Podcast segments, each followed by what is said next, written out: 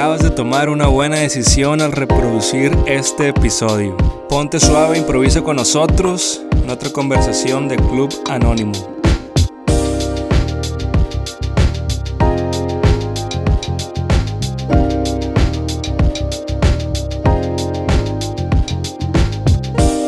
Tú no escoges ser modelo, sino eres escogida por la industria de la moda. Son palabras de Emilia Bryan que desmenuzamos en este episodio.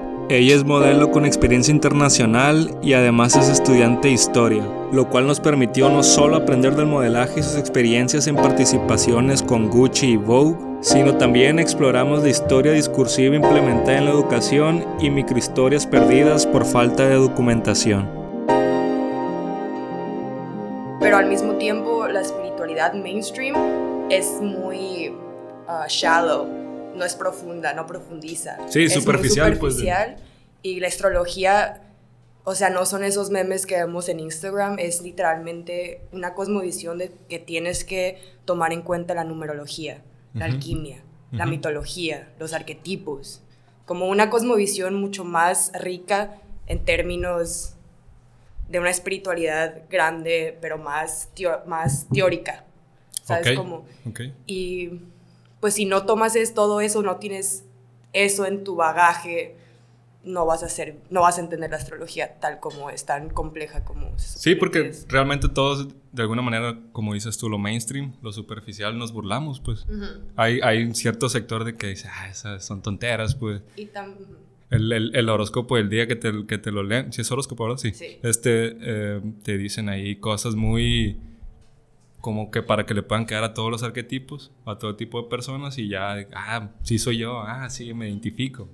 Sí, y también lo que frustra un poco de ver eso es que se ha vuelto así como el nuevo catolicismo, el nuevo cristiano, como una nueva, religión, de estas generaciones, pues que termina siendo lo mismo, pues si todavía estamos viendo cosas en blancos y negros y en moralidades, estamos siendo igual de lo que hemos criticado según la religión, it's the same shit, you know what I Sí, sí, sí, sí.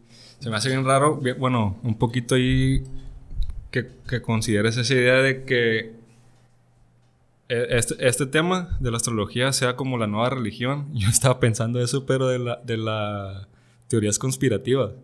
Me las teorías conspirativas. o sea, o sea, son temas totalmente distintos, ¿no? Pero yo en algún, en algún punto de que se me hace que todo eso es, es como la nueva religión, pues, para, para cierto sector que, que, que, les gusten esos temas, ¿no?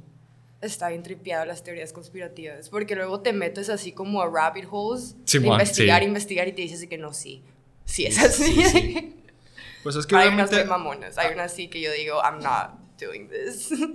Pues es que hay información para, para todos, ¿no? Al final de cuentas. Ah, gracias a Dios.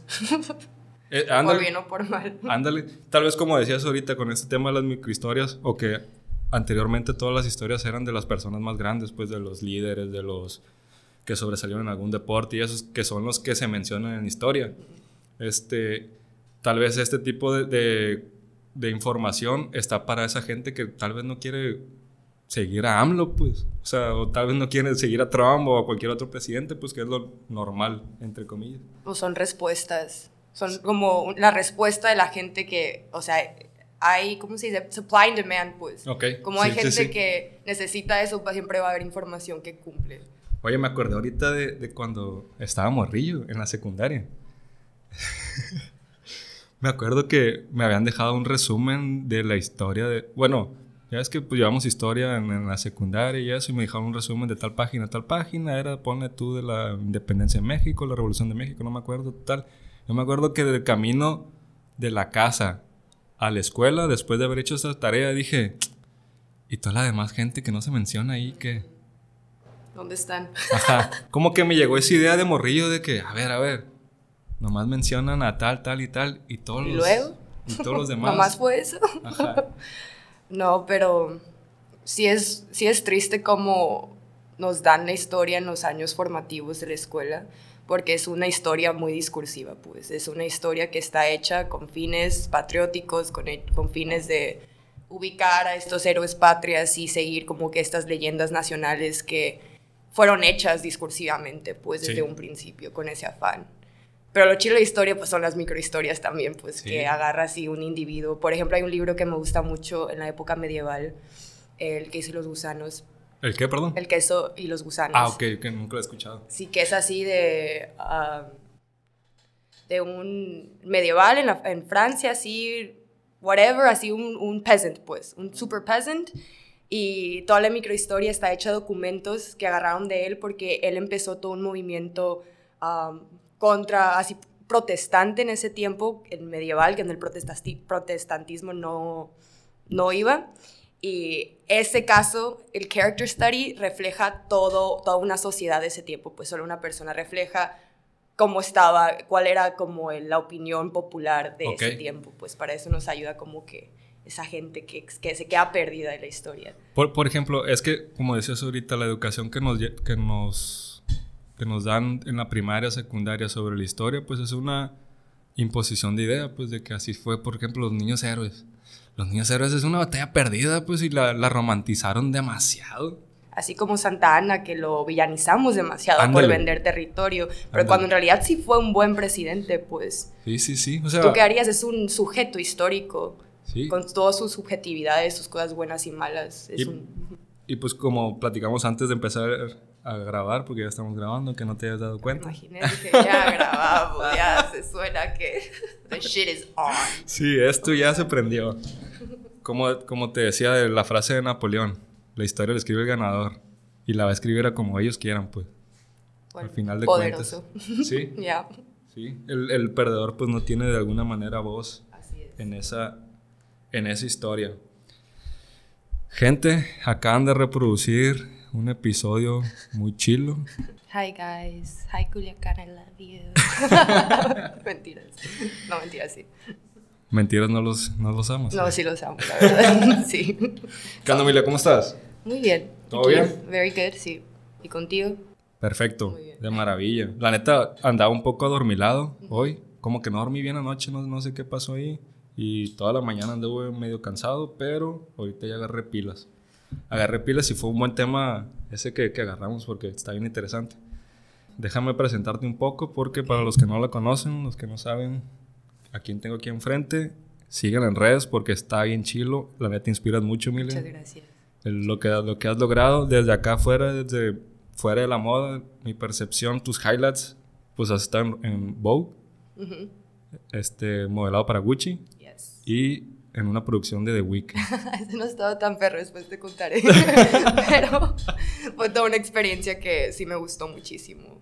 It was great. Pues si quieres empezamos por ahí. ¿Cómo, cómo estuvo? Güey, pues... ¿Qué, qué fue? Vi, que pusiste un... Bueno, en el, post de Instagram que como que te transformó a otra, a otra área o a otra zona, ¿no? Esa, Ese ah, escenario hay ciertas producciones que siento que son muy mágicas en el sentido que te inmersan, te immerse you en un mundo ajeno.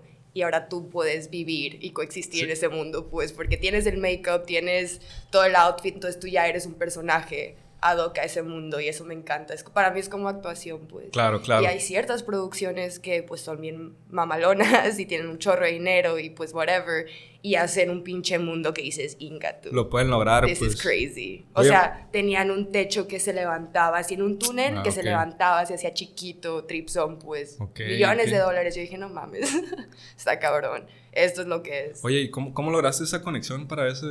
Um, pues me contrataron un casting scout director que pues ubico y me, me, contrató por dos días.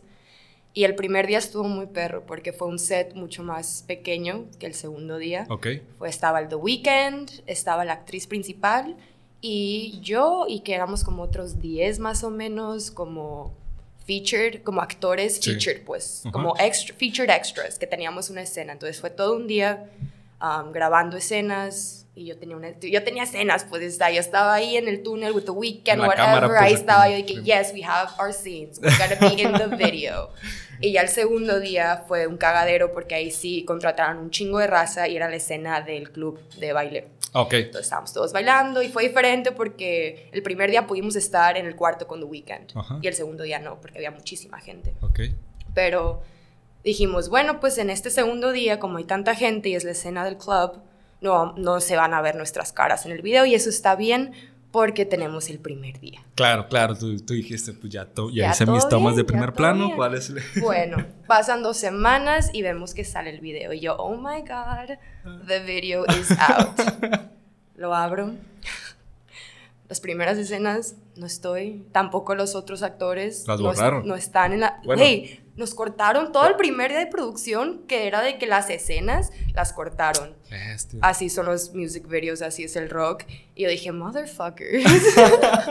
My fucking scene, bitches. Pero luego después estoy en el behind the scenes y ya con eso dije, jaja, aquí tengo mis fotos. Claro, claro.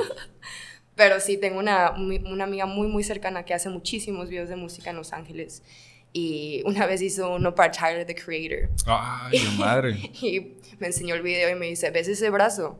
Ese es mi brazo. Ah. es como así es. Que también tenía sus escenas según y bla, bla, bla. Y al final fue que el brazo.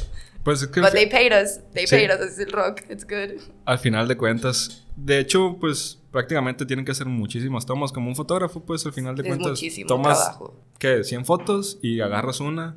La mejor, la que lo la, mejor, el mejor cuadro que hubo en ese momento, pues. Sí, pues fueron, fue una producción de 12 horas.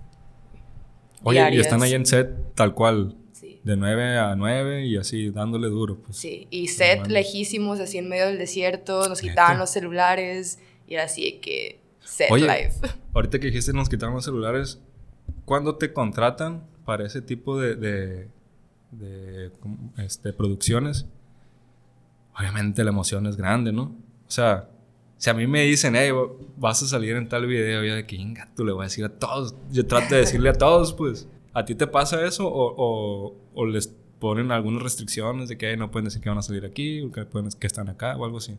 Pues usualmente cuando es music video y son personas muy grandes, uh celebridades, no te dicen qué celebridad es no te dicen. Ah, Pero a mí sí me dijeron porque yo estaba dudándola y, dijo, y les dije necesito más info. O sea, necesito más ah, info para acceder, ¿qué onda? Si no, no jalo. Ajá. Y ya, de que es The Weeknd. Y que... Eh, y sí tenía mis dudas, pues, porque es music video y decimos de que primer plano. Pero sí, todo bien. Mm, nos ponen más restricciones con los celulares en ciertas producciones y así. Y a veces sí tienes que firmar uh, un NDA, que es como de no poder subir a redes o contar ciertas cosas públicamente. Es que es bien fácil que hoy en día se filtre todo, ¿no? Sí, sí. es facilísimo. Cualquier foto, pues un video, por más que tú se le quieras mandar a tu novio, a tus compas, tu familia, ese video reenviado, reenviado, reenviado. Qué miedo, güey. Sin problemas. Qué miedo. Me caga. La viralidad de la vida. De lo, de lo fácil que es, se puede hacer viral. Cualquier cosa, pues. Al final de cuentas. Me acordé ahorita, por ejemplo, este. Se me olvidó el nombre. Diego Luna, sí, para, para los. Las películas estas de Star Wars. Que pues ahí no puedes decir ni qué eres, ni, qué, ni qué miedo, güey. Imagínate cagarla. No, me muero, qué miedo. ¿Te imaginas ir a entrevistas, a, cenas, a, o sea, salir con tus compas y Sí, acabo de grabar ahorita. Bueno, eso sí me ha tocado de que en intimidades sí me dicen y digo información de que esto y lo otro y de que, wow, no le puedo contar a nadie. Claro, claro, pero ah, en ese momento sí lo hacen, ¿no? Pero, sí, pero... chiquito, chiquito, así que... Pero imagínate en una producción como Star Wars, de que tienes el foco totalmente todos los días, cualquier comentario. Y no, a mí me diera miedo. Mamá, confía en ti, pero me diera miedo. Don't fuck with those monsters de la industria, I don't know. Oye, Emilia, ¿y cómo fue que, que, iniciaste en el modelaje? O sea, tú desde niña ya estabas este, aspirando a eso. ¿Fue que un día se te ocurrió, te dieron ganas? ¿Cómo estuvo? Desde chiquita siempre me ha encantado pues esa fantasía, la fantasía, lo bello las historias, lo mitológico, como que todo lo muy, muy... Me gusta mucho actuar, me gusta mucho actuar, me gusta ese vibe, estar en escenarios, ya sean escenarios de verdad o escenarios de un set, para mí eso me da vida desde chiquita. Siempre he hecho cosas artísticas, siempre, siempre. Siempre me ha llamado mucho la atención la moda, especialmente editorial. Me acuerdo que veía las revistas y decía, wow, y hacía historias, ¿no? Decía, esta es esta y esta es la otra y yo soy esa. Entonces siempre me ha encantado como que ese, ese imaginario pero que está aquí, que puedes ver y puedes ser parte de. Entonces las cosas se acomodaron perfectamente y pude empezar a modelar. Empecé aquí en Culiacán, muy joven. Ok. Después... ¿Pero qué fue? ¿Pasarelas, fotografía o qué, cómo iniciaste? Fotografía. ¿Fotografía? Sí. Ok. Sí, para una diseñadora de aquí que sigue haciendo joyería, que la quiero mucho, se llama Nadia Vázquez. Ok. Y siempre la apreciaré mucho por agarrarme por mi primer proyecto de modelaje. Y ahí te empezaste a enrolar un poco cada vez más en Sena Culichi y poco a poco saliendo de aquí de, Culiacán, ¿o? Sí, fue Sena Culichi un tiempo y después ya me scoutió un agente y de ahí para arriba.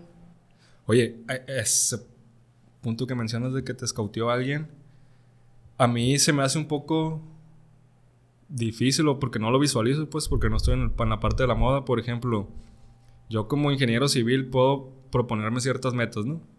Y digo, pues, de modo, de lunes a viernes a salir a chambear y llegar a esa meta, pues, que, que me propuse. Acá en el modelaje siento que es mucho de que, que, te, que te fichen, pues, que, que te escauteen. Y, y, no tanto el, el, el, ah, tengo esta meta y voy a hacer todo lo posible por llegar. Sí, sí, vas a, vas a trabajar todos los días y eso, pero es más de, de un, un scout, ¿no? Sí, depende mucho de, del cliente. Okay. ¿Qué, visión tienen? ¿Qué quieren? Pues que al final, ¿Qué está de moda? ¿Sabes? Todo eso es muy... cambia, cambia, cambia y muchas veces entras a un casting donde no sabes qué es lo que están buscando. Nadie sabe lo que están buscando. Entonces todas las modelos estamos así que pues no, no sabemos, suerte, like hey, let's be positive at least. Pero sí, sí tiene mucho que ver con, pues sí, la industria, o sea, qué tanto te acoge. Y, y, no es tanto que vos, por ejemplo, que te puedas mentalizar para decir, ah, voy a salir con The Weeknd. No. Pues, no obviamente no, no, o sea, es que a, alguien de ellos se, les, les, gusta tu imagen, que, que, vaya acorde con el video y con, con, la imagen que quieren proyectar en ese momento, ¿no? Así es. Pero también siento que si tienes una meta o un deseo muy fuerte de algo, no hay que ser tan específicos, a lo mejor ser más generales con lo que quieres y con lo, lo que yo hago es que pienso algo, ay, yo, yo deseo esto muchísimo, yo quiero esto, como cuando le dije a mi mamá, mamá, cuando yo regrese de México yo voy a traerte dos, no, le dije, te voy a traer una portada de una revista. Y, yo y lo, solté, dije, no sé, a lo mejor se hace, esperemos. Y pues tuve, no sé, tengo tanta fe en las cosas que de alguna manera la vida te abre las puertas. Y le regresé a mi mamá dos revistas con mi portada. Así que toma. ¿Qué revistas? Harper's Bazaar. ¿Perdón? Harper's Bazaar. Ok, ok. Sí. O sea, de alguna manera, como, como tú dices, de manera general, sí proponerte una meta. Al menos conmigo es así. Digo, yo quiero esto, yo me encantaría esto. Y lo imagino. Y me siento bien imaginándolo, no siento la falta de. Ah, ok. Entonces llega, llega, porque te alineas. Es una proyección, pues es una proyección de que no, no tanto la necesidad ni el, ni el deseo así de que sin eso no soy feliz, sino que lo voy a lograr. Lo voy a lograr. Positivo, tengo fe, positivo. Tengo fe, sí. Fuck it. Sí, la, la, verdad sí, te decía yo, por ejemplo, esta muchacha de Gambito de Dama. Ah, sí. Este, en entrevistas, noté como que ella, creo que la, la iba paseando con, por, con su perro o algo así. Y un carro se le emparejó y le dijo, oye, ¿quieres modelar? ¿Tienes, tienes los, los, las cualidades para tal? Y a partir de ahí fue que empezó a, a crecer, ¿no? Sí. Entonces a mí me quedó el chip ese de que, este, pues se me hace bien, bien difícil, o sea, sí, tú vas a hacer lo posible para estar en forma, para estar eh, bien contigo mismo, con tu imagen y eso, para proyectar, pero al final del día es... Así es. Yo siento que tú no escoges ser modelo, sino eres escogida ah, por la industria de la moda. Claro. Más o menos, sí. Claro, claro. Either you have it or you don't. Tipo así creo que así también es la lógica de lo random que puede ser el scouting. Al final de cuentas, tú estar tocando puertas, pues. Hey. Sí, o sea, tú, estar ahí. Doing your shit. Así es. Oye, Mila, ¿te fuiste a Ciudad de México entonces un, un tiempo? Sí, saliendo de la prepa. Ok. Sí, hasta estuve en la ENA, hasta estuve en la universidad, según yo, y así que no, ya no, ya me voy a regresar. Sigo, que that's enough. ¿Estuviste cuántos años allá? Ni el año, más ah, casi el año. Pero sí, esa estancia fue interesante porque iba saliendo de la prepa, me acuerdo. Fui a Londres la misma semana de la graduación, tenía 18, luego regresé. Luego me fui a Guadalajara como ese verano. Me fui después a Nueva Orleans a visitar a mi familia sola ese año. Okay. Luego regresé, luego fui a Ciudad de México y me establecí ahí un tiempo, iba a la universidad en la tarde y trabajaba en las mañanas y era una chinga, me encantaba, pero fue una gran aventura. y después me fui a Nueva York, em, otra vez 18 años, unos que casi dos meses, luego me regresé a la Ciudad de México y dije, necesito regresar a Culiacán un rato. Y dije, mamá, necesito casita un poco. sí, tocar base, pues. Tocar base, Tocar base, agarrar. Es que tiene, güey, tenía 18, o sea, es igual, tengo 22 ahorita, pero, ¿sabes? A veces es, wow, it's a lot. It's a lot, it's, yeah. Pues es que al final de cuentas te llegas a cansar, pues, por más energía que traigas y ambición, bueno, no ambición, sino de que esa efusividad de que, ah, sí, hay que viajar, viajar, salir, conocer cosas nuevas, este Tocar base. Sí, Tocar base es bueno. For reals. No recuerdo a quién. Este. Creo que era Jera MX de los raperillos de aquí de, México. Que decía, le gustaba regresar a sus tierras para que lo pendejen, pues. Para que, para agarrar esa tierrita de que no, pues aquí mi tía de que. humildad, Eh, pásame los tamales, pues acá. Ya. Sí, se sí se necesita, pues, si no que te tengan en el ojo de que, ah, este, es la estrella, el artista, etc. Sí. Oye, en, en, Nueva Orleans, ¿cómo, sí está todavía la vibra de old school, de viejo? Ya ves que, bueno, yo tengo esa sensación, nunca he ido. Pues el centro de Nueva Orleans es viejo, colonial, colonial, así French Quarter, hermoso, jazz por todos lados, pisto por todos lados, hay toda una calle gigante que la cierran y, o sea, se hace un cagadero todos los días. Ah, todos los días. Todos los días, tienen que limpiar en las mañanas porque todo huele a pipí y a vómito. está bien cabrón, güey, está bien cabrón. Y, y, pues tiene su lado muy spooky, tienen el voodoo, tienen everything. Ok. Y sí está, yo le, yo le tengo mucho amor a la gente nativa de Nueva Orleans porque es una ciudad muy obscura, mucha, hay mucha pobreza, hay mucha desigualdad. Eh, con Katrina, o sea, mm. no reconstruyeron ah, nada de los wards, del ghetto. Entonces todavía hay mucha, mucha violencia. Y pues me tocó hacer amigos de locales de ahí y me tocó mucho el corazón. Dije, damn, this shit's ¿Estuviste mucho tiempo ahí? He estado yendo frecuentemente últimamente, porque la familia de mi papá vive muy cerca de Nueva Orleans, entonces siempre aprovecho y aterrizo en Nueva Orleans y digo, sí, mi ciudad favorita. Güey, estaba bien curado porque la primera vez que fui, cuando tenía 18, me metí al museo y estaba viendo pues el arte español, colonial, porque Nueva Orleans fue una colonia francesa y luego española. Ok. Y volteo a ver, así que las pinturas, y volteo y veo el mapa de Culiacán, güey. Nueva Orleans, güey. Así hay que colonial. Y yo, güey, ya. ¿Por qué? ya. ¿Y qué pasó? ¿Qué? ¿Por me sorprendió. Dije, wow, me está siguiendo Culiacán. Pero, pero ¿por qué lo tienen ahí? No, no, no, no, no, más porque, pues, historia española, colonial y Simón. Oye, bien, dicen que culichis hay en todos lados. For real. And I'm like, hey, what's up, baby girl? What you doing here? Qué loco. Literal. Literally. Pero te gustaría mucho Nueva Orleans. Me recuerdan low-key al centro histórico de Mazatlán. Muy poquito. Ah, ok, ok. Pero es muy. De hecho, sí, sí es uno de, de, mis puntos a visitar porque me gusta el jazz. Bueno, no es que sepa mucho de jazz y eso, pero, pero un poquito Chet Baker. Este, oh, yeah, it's so cute. Pues tienen un, un lugar que se llama The Preservation Hall que llegas, no puedes usar celulares y es literalmente un saloncito igual como fuera en la época que empezó el jazz. Okay. Entonces te sientas ahí y ves todo un performance de jazz auténtico por una hora, güey. yo lloré, güey. Yo lloré. y I was like, this is beautiful. Sí, sí, pues es prácticamente, pues ahí es donde, donde inició, ¿no? Yeah. según yo, ahí es donde tienen raíces. Seguramente hay alguna discusión ahí con otro, con otro lado, pero es muy conocido porque ahí inició y por eso ya sigue, sigue sonando ahí. ¿No has visto una serie que se llama The Eddies? I have not. Está en Netflix, es muy buena. Es de un vato que era de Nueva Orleans y se fue a Francia a poner un, un bar de jazz. Nice. Y, es trompetista, ¿no? Entonces tiene su banda, este, pero hay problemas ahí con, porque está impulsando la administración del bar. De repente se hay dinero, de repente no, y es ahí un poquito el tema ese. Está, está interesante, está chido y tiene machín la vibra. Este, no sé si viste Whiplash. Yeah, I did, sí. Ah, pues el director de Whiplash hizo los primeros dos capítulos y sentó las bases para esa serie. Pues son, son cuatro o cinco episodios nada más. Está muy chido, la Noted, I will y check tiene, it out. Tiene, tiene, esa vibra de. Pues, a mí se me hace, pues, de Nueva Orleans. Pues, Spooky Wookie.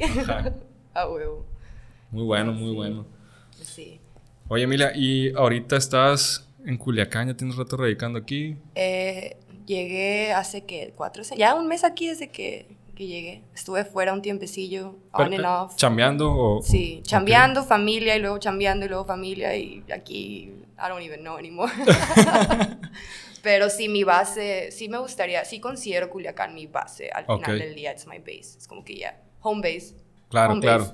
Aquí tengo mi cuartito, ¿sabes? Como mi cuartito, mi closet. Necesario. Tu espacio, al final de cuentas, pues acá. Güey, es bueno tener raíces. Sí. Cada vez me doy más, más cuenta que lo bonito que es cultivar mm, mm, your home base. Mm, una base, pues. Sí.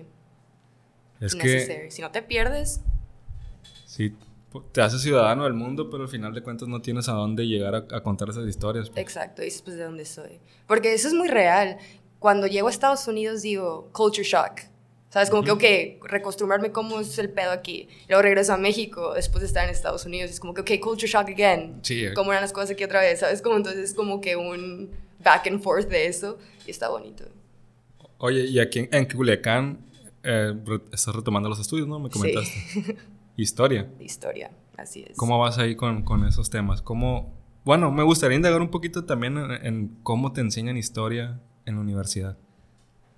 La mejor manera de enseñar historia en la universidad es de una perspectiva muy crítica. Okay. No te van a dar la historia con fechas o personajes o líneas de tiempo como uno pensará. Al contrario, es como una reflexión de documentos, de ensayos, de libros, de autores, de sujetos históricos y poder analizarlo de múltiples perspectivas y entenderlo más dinámicamente, no solo esto es lo que es, sino por qué esto fue escrito, con qué finalidad y qué otro tipo de documentos tenemos donde están hablando la misma situación. Para corroborar de alguna manera que eso es lo que pasó. Y para entender, ajá, tener una, como una visión mucho más amplia de los sucesos históricos. Oye, pero te lo dividen como por épocas o algo así. Digo, se supone, es la mejor manera. O sea, aquí en la UAS es más que nada estudios regionales, que hay muchísimo que sacar todavía, güey, no manches. No hay, hay, siento que Sinaloa es una mina de oro de todas las investigaciones históricas que podrías hacer, que no, se han hay mucho, pues no hay mucho todavía. Sí hay mucho, pero son enfoques económicos, políticos, positivistas que en lo personal a mí no me gustan.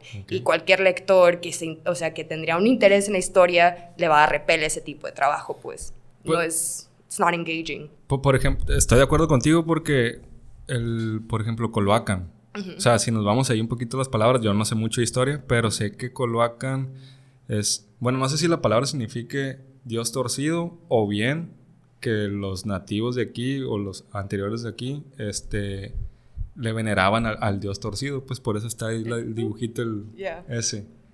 O sea, no hay mucho mm, investigación al respecto o ahorita es lo, es lo que conocemos. Es que también con los temas de la prehistoria son muy difíciles porque uno, los documentos que tenemos no tanto arqueológicamente, pero los documentos que tenemos donde los propios indígenas están hablando de la cultura prehispánica. Para empezar, están haciendo esos documentos ya en un español. Entonces nos da a entender ah, que ya, ya, ya hay un acercamiento a la cultura española. de España, ajá. Y por lo tanto han leído la Biblia y están formados en todos esos aspectos de moralidad y whatever, ¿no? Entonces, si vemos muchos de los documentos, podemos ver interpretaciones de sus mismos cosas arqueológicas interpretadas de una manera muy medieval. Claro. Entonces, desde ahí ya es como que inga tú, ¿qué, ¿qué es lo que sabemos en realidad de todo esto? Que eso es muy poco, porque todo eso al final del día va a ser interpretativo interpretativo de nuestra subjetividad de época y de persona. Y lo que te ha tocado vivir de experiencia, pues al final de cuentas, yo como historiador traigo mis hipótesis y obviamente voy a tratar de forzar que eso que, eso que yo traigo de idea sea la verdad. Pues. Y vayámonos más atrás. ¿Por qué tengo esta hipótesis? ¿Qué, ajá, ¿qué, ¿Qué tengo en mi cosmovisión, en mi experiencia, en mis indagaciones que me hace, no sé, tomar este tema como interés? Todo eso viene, o sea, yo creo que la historia es muy, muy humana, o sea, sí es, es humanidad, para empezar, pero muy pasional que dicen de que te dicen como historiador, hay que bajarle a los sentimientos, hay que bajarle a eso, pero también siento que es, se tiene que tener eso para ser historiador, pues, un amor a la vida. Pues que al final de cuentas estás excavando. O sea, si, si, eres historiador, estás excavando y vas profundo, vas profundo, y para poder lograr hacer eso tienes que tener una, un amor a, a ese tema, a esa inquietud que, que tienes. Hay un podcast que, que, me gusta mucho que se es, ah, no sé cómo se llama el podcast, lo hace Diana Uribe y es sobre la historia de México. Este, pero sabes que lo empecé a escuchar, te habla desde los mayas hasta la muerte de Colosio, creo. Este, y, y, por episodios, ¿no? episodios de una hora y, realmente los mayas duran tres, cuatro episodios y así las siguientes etapas. Pero me gusta mucho que la, la pasión con lo que lo narran. A la vez, estás ahí entretenido, pues. Y la pasión con la que menciona la cosmovisión que tenían los mayas, dices, no mames. Qué bonito, ¿verdad? Está bien perro eso. Qué triste, el judío-cristianismo llegó a establecerse sí. en todos los sentidos, no nos escapamos. Sí, sí, sí, y, pues llegó a destruir lo que había aquí, pues al final de cuentas, no me acuerdo quién dice, este, no sé si en, en alguna conquista de algún pueblo africano que dice, nosotros tenemos las tierras, eh, nos dieron la Biblia y nos dijeron que cerráramos los ojos. Cuando abrimos los ojos, teníamos la Biblia y ellos tenían las tierras. There you go. Literally. Tal cual. Pero en México sucedió algo interesante. Hubo una, como un sincretismo. Porque al final del día sí, vinieron a imponernos esta religión, evangeliz evangeliz sí, e-, evangelizarnos. That shit. Sorry. Y, y al final del día los, los indígenas sí seguían low-key practicando sus creencias, pero a través de los íconos católicos. Ok. Entonces hubo, hubo así una mezcla muy interesante que sí se nota aún. Sí. Por ahí, todos lados. Me quería meter un poquito en el tema este de, de, de la Guadalupana, María Guadalupe. Yeah. Este, la Virgen María, perdón, se me mezclaron ahí las palabras. I understood, yeah. Según he escuchado, que fue como que ya teníamos un padre que era Hernán Cortés, necesitamos una madre que fue la Virgen María. Makes sense. No, no, no recuerdo si fue este el que escribió un gringo viejo, el gringo viejo, se me fue. Vámonos, el, gringo viejo. Sí, sí. no sé. No, no, no lo has escuchado. No. Déjame, déjame acordarme de ese nombre. Hostia.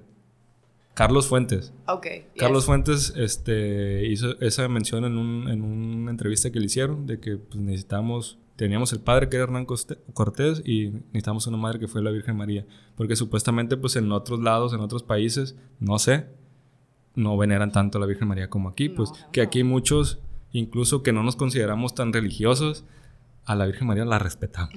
o sea, es como que no se meten con la mamá, pues. yeah, literally. Así es. El gringo viejo, te lo recomiendo, la neta está en chilo.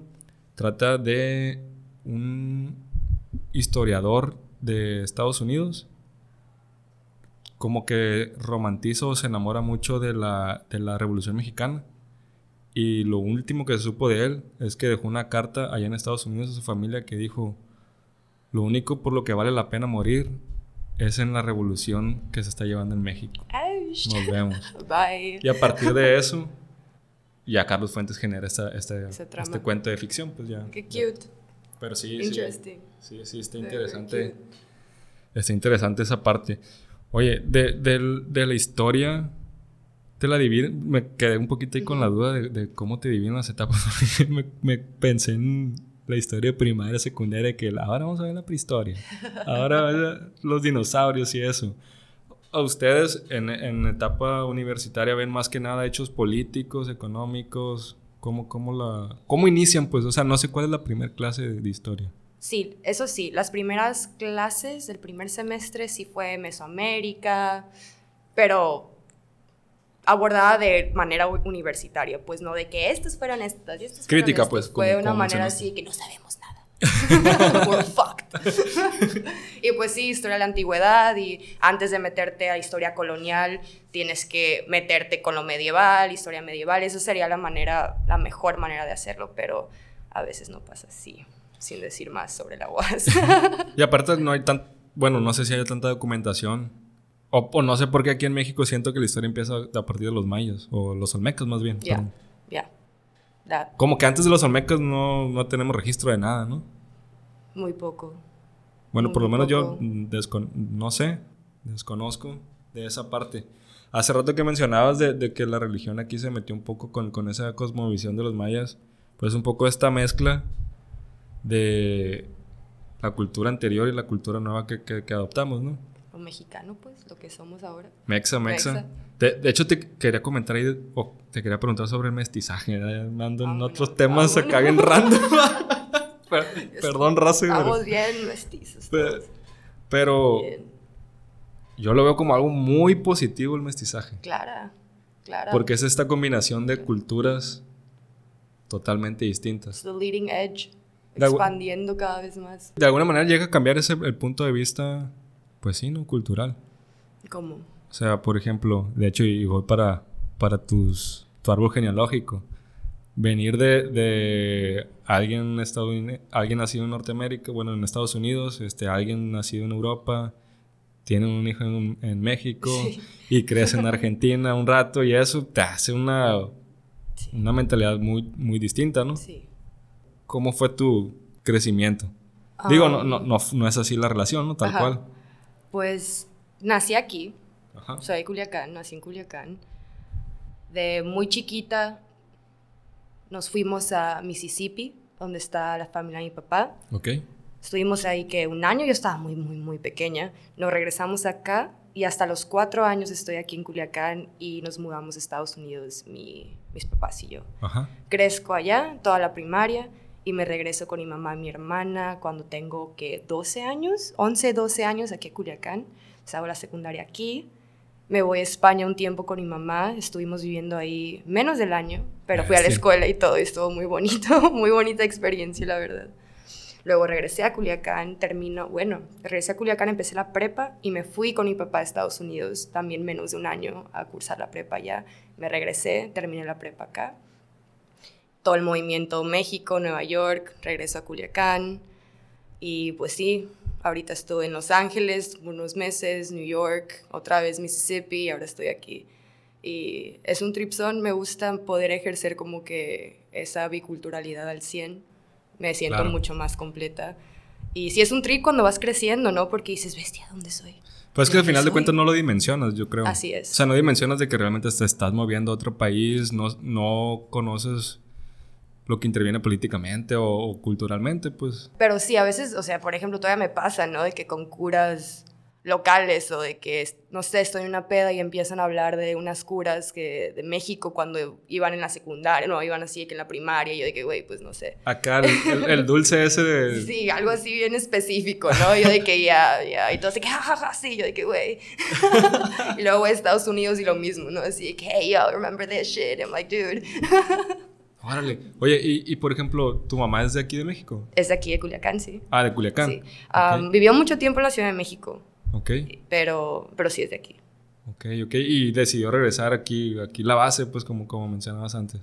Sí, por sí, situaciones específicas familiares. no regresamos. Okay. Me comentabas también que creo que tu abuela. Ajá, del lado paterno. Del lado paterno era, es... A veces se me fue el nombre. Sí. Es griega, sí. Griega, griega. No, pero, qué loco que se me ha ido, pues es Grecia, iba a decir. abuela es Grecia. Se me, de que tu abuela, sí. Conceptualmente es Grecia. Todo esto, todo esto. Literally. no, sí. Y así es griega. Entonces mi papá también creció en una casa como que bicultural interesante ahí. Y está en el sur de Estados Unidos, que también es un lugar muy raro y específico del mundo, así que te quedas, ¿qué es esta realidad? Claro, es claro. Muy diferente, es muy diferente.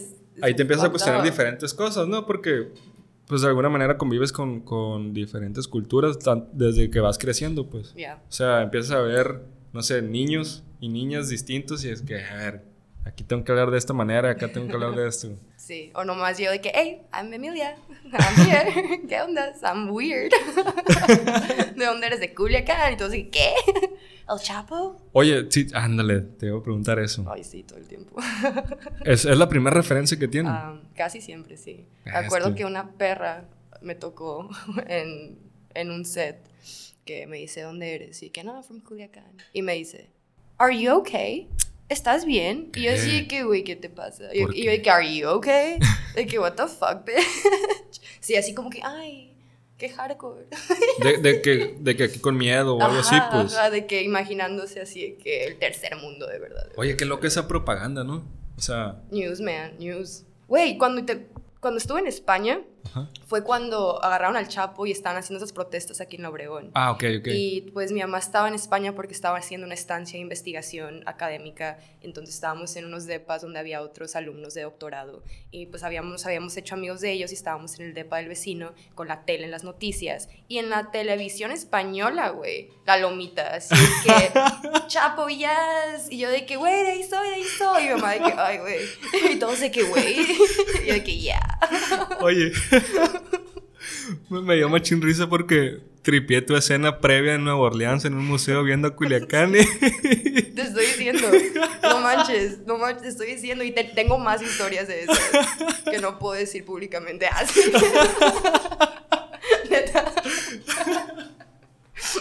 Culiacán siguiéndote a todos for lados. Reals, for reals. No, sí está crazy, sí está crazy. Pero bueno, it's a good conversation starter y también así que la gente que, no sé, me presentan de que, hey, it's my friend Emilia, she's from Mexico, from Culiacán, you know. Culiacán, y ya. Entonces digo, wow, she's badass. Y que viviendo en. Es como de que ya. totally, man. Totalmente, ya, yeah, It's hardcore, Está bien loco toda esa propaganda que, que se ha dado. Porque si bien sí hay inseguridad, pero yo no la percibo tanto realmente. Igual. Viviendo aquí no y pues como morra sí es un tripson a veces, pero yo decido decir, yo, this is my life, I'm gonna keep living my life the way it is, no fear, sin miedo. Sí, sí me comentabas de que pues te gusta caminar y voy a caminar. O, sí, o sea, es, mi estilo de vida y esta es mi bruja y God bless my soul. claro, claro. Jesus. Protegidas. Oye, Emily, regresando un poquito al tema de la moda, de la industria del modelaje, la neta, no conozco nada, por así decirlo, más que lo que hay en revistas o lo que alcanzo a cachar yo. ¿Cómo la has sentido? ¿Cómo es? es? ¿Es fuerte? Por ejemplo, no sé, lo primero que pienso yo es en el régimen alimenticio. Ok. Uf, el tema. toqué pues, fibras, toqué fibras ahí. pues es un journey. Cada, cada, cada quien, cuando se meten a la industria de la moda o de showbiz en general. Okay. It requires a certain person. Es como un llamado, porque es una industria que al final del día está, su base es el rechazo. Hablando de porcentajes, hablando de, de números, sí. la gente that really does the shit sí. es muy poca. ¿Sabes cómo es? You have to have tough skin. Sí, claro, claro. Y yo creo que la manera, porque sí al principio cuando estás chiquita, porque tú, una empieza cuando está chiquita, la industria les gusta chiquitas, ya según todo está cambiando, según esto y bla, bla, pero bueno, tengo mis opiniones, pero tengo esperanza. Y he visto cosas que digo, ok, cool, Ok, nice. Cuando dices chiquitas, 15 años. Sí, 15, 16, 17. 18 también estás chiquita, güey, ¿sabes? Sí, sí, cómo? sí. Um, pues te, estás conociendo, you know, es tu primer encuentro con el mundo real y es un mundo real que no es un mundo real, ¿sabes? Sí, bien Entonces es, es mucho y tienes, depende de ti, güey, ¿sabes cómo? O sea, te puede ir muy mal o muy bien, pero al final del día lo que yo he aprendido, porque me ha ido de ambas maneras, ¿sabes? O sea, cuando yo empecé, it was all good and then it was all bad y dije, what is this? This is a lot, ¿sabes? Como esto es evil. Pero lo que conmigo como que me cambié de perspectiva. Cambié my outlook in a way y fue un I know who I am, sé qué es lo que tengo, lo que represento y quién soy. Por lo tanto, si me quieres contratar bien, si no, no es nada personal. This is the business, this is rock and roll, you know what I mean? Lograste cambiar tu mentalidad en cuanto a eso, pues seguramente, bueno, percibo, creo que en algún punto cuando iniciaste, cuando avanzaste en algún punto había muchos rechazos, muchas negatividades y tú decías de que, ¿qué está pasando? Pues, ¿por qué o qué? Mm, no necesariamente, en términos más de agencias. Okay. agencias y industrias del modelaje en Estados Unidos, en Nueva York, por ejemplo, que son muy tradicionales y muy rígidas. Y es un mundo muy pesado, pero también muy bonito a su manera. Y eso es como que el primer como shock que puedes tener en esa industria, como el primer acercamiento de tu agencia y cómo es ese trato de tu agente.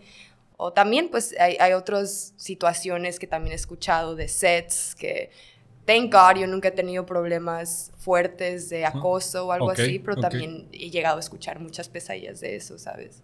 Entonces sí es multifactorial, es it's a rabbit hole of things, la industria de la moda.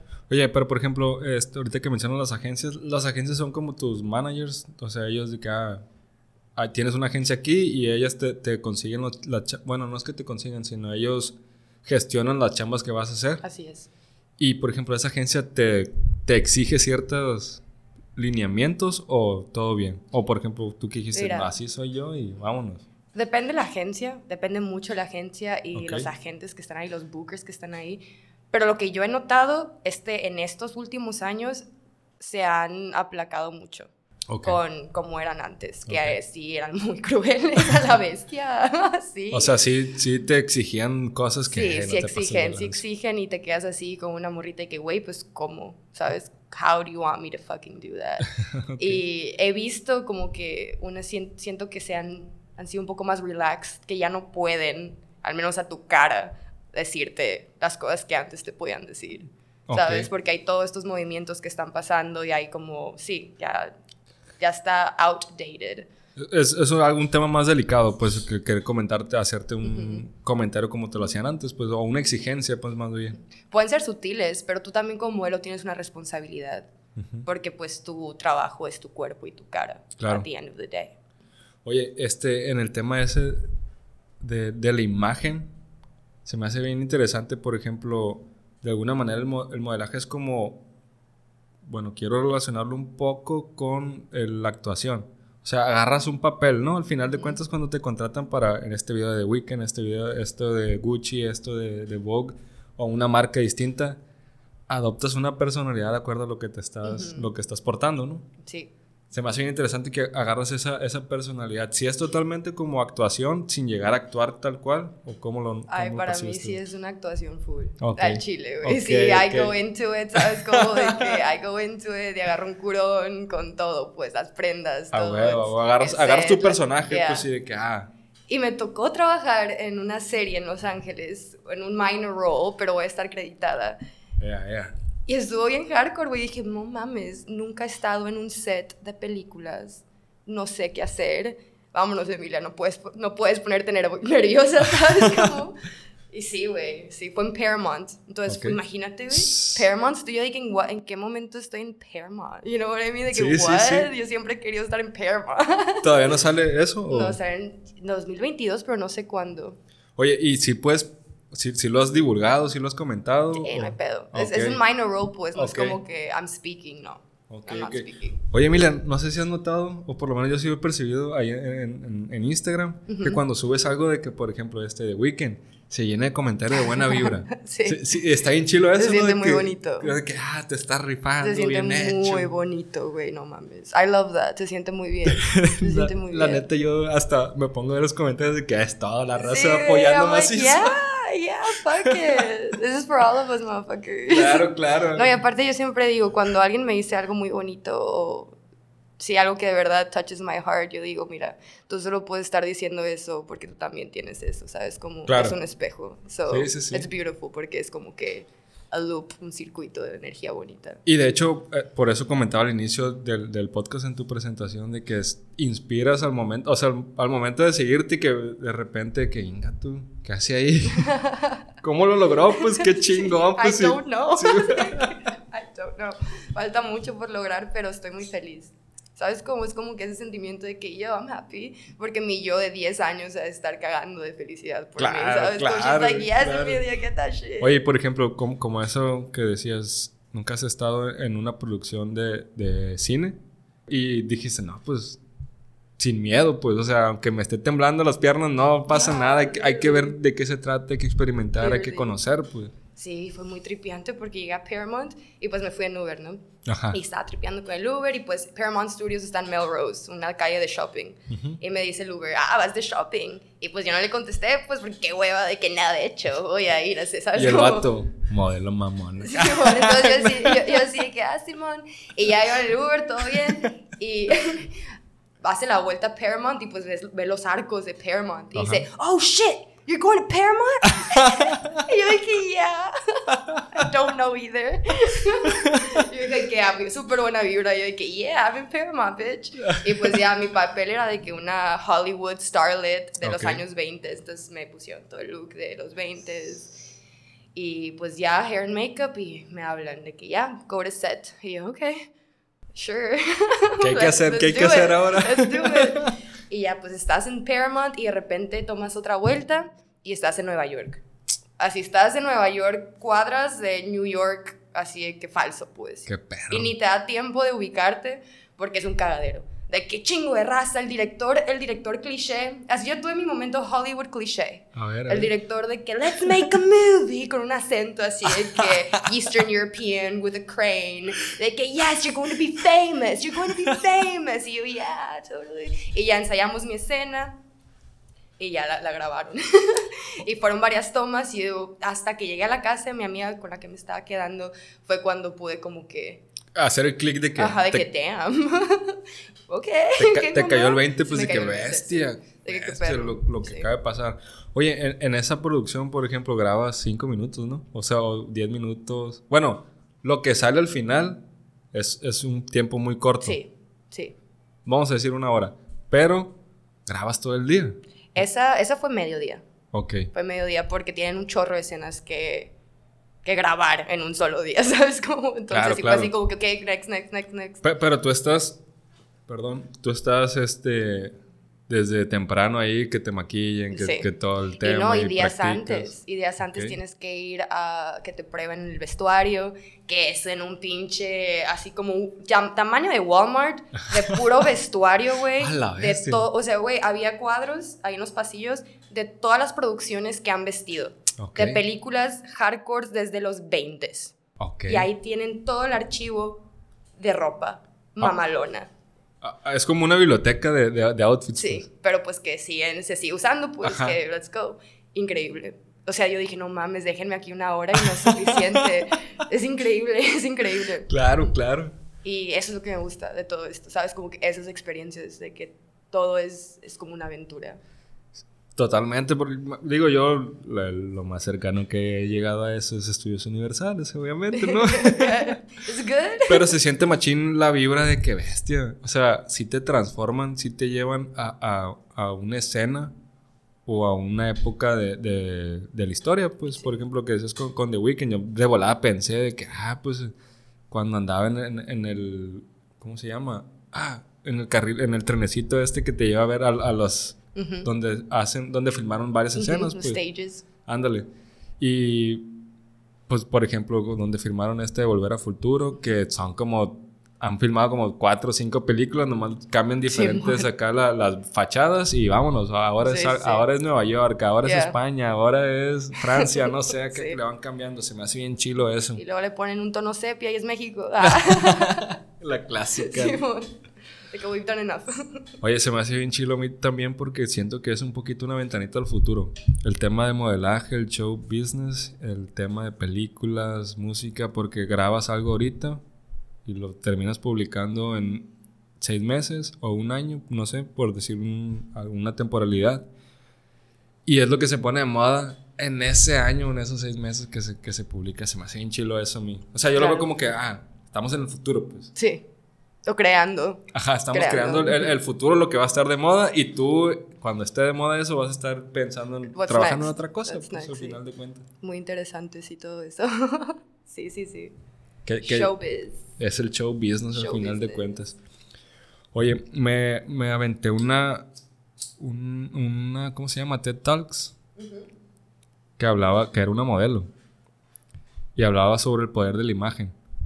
No sé si tú has llegado, digo, obviamente con todos los papeles que has agarrado, bueno, producciones en las que has trabajado, este, cómo sí influye bastante la imagen que presentamos nosotros. Y no es para juzgar, pues, no, no, no un tema crítico de que, ah, este güey, punkero, ah, este güey, emo, sino la imagen que presentas habla cuando no hablas, pues, al final de cuentas. Sin, sin, sin, necesidad a criticar, pues, de que, ah, lo, lo categorizas como, como tal, algo negativo, algo positivo, etc. Pero sí, me gustó ese TED Talks de que la muchacha llega con un, un outfit, en ese momento se cambia el outfit y ya la percepción de uno es como que, ah, no. Sí, o sea, al principio ponle que digas, este, ah, no, la muchacha es modelo, no, no sé. Piensas, tienes una percepción. Se cambia y dices, ah, no, este, es secretaria. ah, no, ahora es esto, pues. Se me hace... La versatilidad. Exactamente. El cómo si la imagen influye al final de cuentas en, en, en los demás, pues. Cómo eres percibido. Exactamente, cómo eres percibido. Y yo creo que lo esencial de eso es la imagen, pero cuando así se mezcla y, y no solo tu imagen, ahora es tu vibe. Tu you know, what's your vibe? my look is my vibe, you know, it's the vibe. claro, claro. Digo, al final de cuentas esa es la primera puerta, ¿no? La imagen. Pero el, a los 10 minutos, a los 15 minutos notas cómo, cómo vibra, cómo vibra, vibra la persona, pues. Total. Pero sí, creo que he sido muy afortunada de, de conocer a las personas más bellas de este mundo y es muy bonito ver eso. Es muy bonito ver la belleza. No, no hablo de la belleza hegemónica, okay. así en específico, pues hablo de la belleza en general, lo etéreo. ¿Sabes? Se me hace, es un privilegio, ¿sabes? Es muy bonito. Los vibes bonitos, es beautiful. Y estas personalidades, sí. Oye, Mila, ¿y cómo, cómo te fue con, con Gucci? O sea... Ah, bien padre. ¿Cómo, cómo fue Esa, esa, experiencia? Pues me volaron de Culiacán a Los Ángeles, Gucci. y me llegó el cheque de Gucci a Culiacán. Vamos y yo, o sea, en mi banqueta. Uy, la dejaron, el, el meo me lo dejó en mi banqueta. ¿Pero usaron correos de México o qué? I have no idea. I have no fucking clue, no creo. Y yo así que, ah, bueno, o sea, gone. Así que imagínate la chapula así que un cheque que Gucci. Y yo de que, güey, metan menos en mi jardín, puto. Sí, güey. Pero no, muy padre, güey. Eso fue una experiencia surreal de lo bonito que estuvo me tocó trabajar. Yo siempre he sido muy fan de este mundo, esta mitología de Andy Warhol y The mm, Factory. Desde chiquita, I love that shit. Me emocionaba cuando veía una exposición de Andy Warhol, I was that bitch.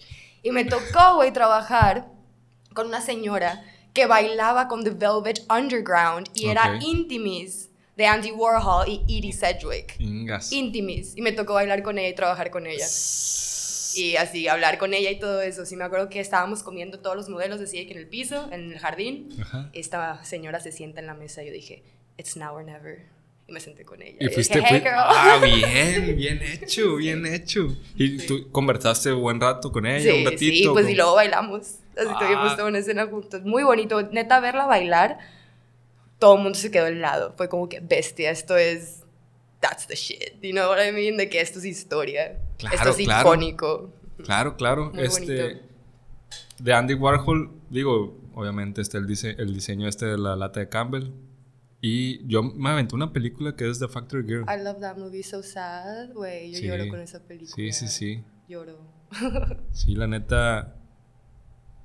Pues es, es, digo, show business tal vez. Show business. Y sí, el fotógrafo Brad Alterman que ahora es mi amigo. Ah, es al 100, ah, al 100. Se siente muy bonito porque ese vato fotografió, ha fotografiado a todos los íconos de la cultura pop. Ok. David Bowie, Madonna, Bob Dylan. Tú dilo y él ha fotografiado a esa persona, pues. The Doors, you know, everybody, every, the Rolling Stones, everybody ahí backstage con ellos porque es un, es un viejito ya que es así como que, ah, you know, LA.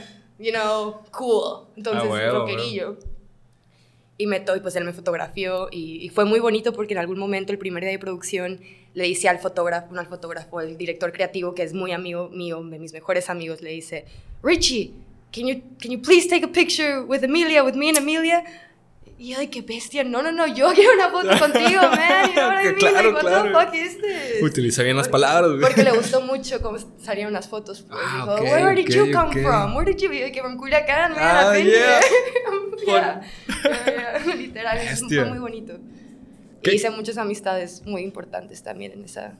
Como dijiste hace rato, tu, tu yo del, de hace de 10 años, ahí estaba celebrando macizo, macizo. Pues sí, es, es darte cuenta que estás donde quieres estar y es muy bonito y es un agradecimiento a la vida muy fuerte.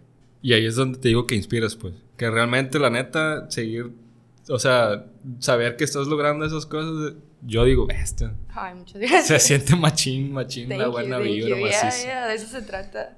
Y, y pues cuando, no sé, siento que podemos hacer literalmente todo lo que queremos si ponemos nuestra mente ahí. Podemos lograr lo que queremos. El, chiste es enfocarnos, buscarlo. Buscarlo. Buscarlo, buscarlo y, se Believe in yourself. No forzarlo porque si lo fuerzas no va a llegar, nomás se va a retardar. Entonces just be chill, just be happy. Try your best. Surfear la ola y en algún momento va, a llegar toda esa, Hacer una tabla de surf así en perra con brillitos y lo que quieras y vámonos. vámonos a gusto. Yeah, great. Bueno, Emilia, pues con este chill vibe al final, la neta es un buen cierre para el episodio. Yes. ¿Cómo te sientes? ¿Todo bien? Todo muy bien. ¿Algo, algo que quieras agregar al final? Ah, creo que no. ¿Todo bien? Soy Scorpio. Ah, yes. Luego nos aventamos ese episodio. Ah, Scorpio contra Capricornio. Qué rollo. Traigo a mi hermanita Capri. Gente, confíen en ustedes. La buena vibra surfeen la ola, disfrútenlo, disfruten el proceso, disfruten el viaje. es. Es con lo que me queda, Emilia. Machín, gracias, Emilia. No, gracias a ti. Síguenos inspirando a todos. Thank you, thank you, thank you. Bienvenida a Club Anónimo. Vámonos. a pleasure.